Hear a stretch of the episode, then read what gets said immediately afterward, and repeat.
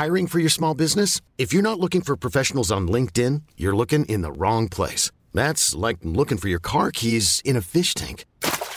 LinkedIn helps you hire professionals you can't find anywhere else, even those who aren't actively searching for a new job but might be open to the perfect role. In a given month, over 70% of LinkedIn users don't even visit other leading job sites. So start looking in the right place. With LinkedIn, you can hire professionals like a professional. Post your free job on linkedin.com slash achieve today. Vox Polony.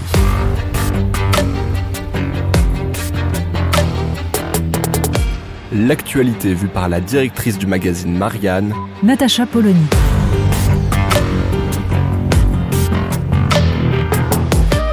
Vox Polony. Emmanuel Macron est donc en campagne et il nous explique que bien sûr, il y aura campagne.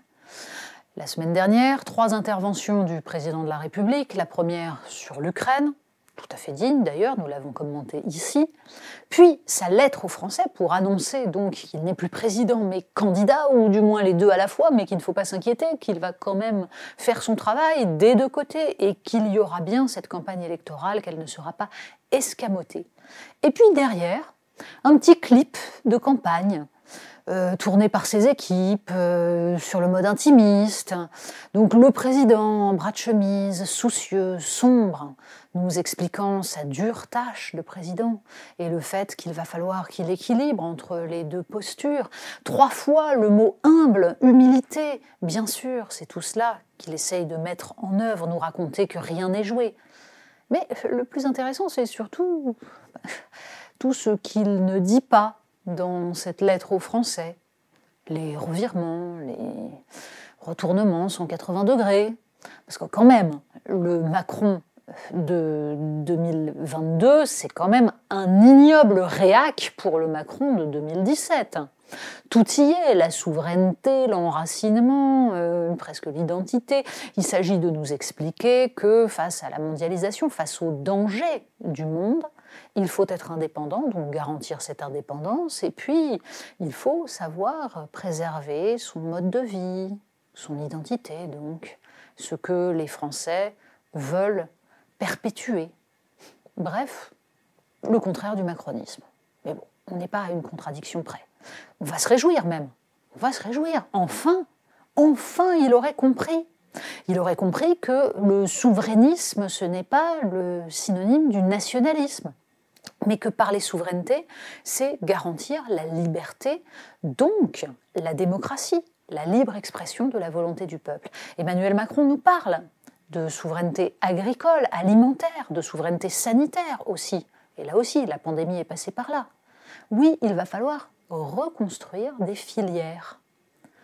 Sauf qu'on aimerait bien savoir comment. Mais de même d'ailleurs que face à la menace que constituent des relations internationales troublées, une puissance désormais agressive, la Russie, il va falloir penser le réarmement. Comment fait-on? Avec quel budget? Concrètement, quelles sont les priorités? Tout cela n'apparaît pas en fait dans cette lettre, dans cette lettre qui se contente de nous expliquer que le bilan est formidable, mais qu'on va faire encore mieux. Bilan formidable parce que de toute façon les emplois industriels sont repartis à la hausse. Ils n'ont pas encore rattrapé ce qui était leur niveau d'avant la pandémie, mais ça c'est pas grave, on fera semblant de ne pas l'avoir vu. L'emploi des jeunes, c'est formidable, tout va bien.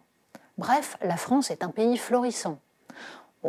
le commerce extérieur est dans un état absolument cataclysmique le pouvoir d'achat des Français est en berne, et pas seulement parce que les prix des matières premières sont en train de flamber, mais aussi parce qu'il y a une réelle paupérisation de la société, on ne saura pas comment Emmanuel Macron compte y remédier.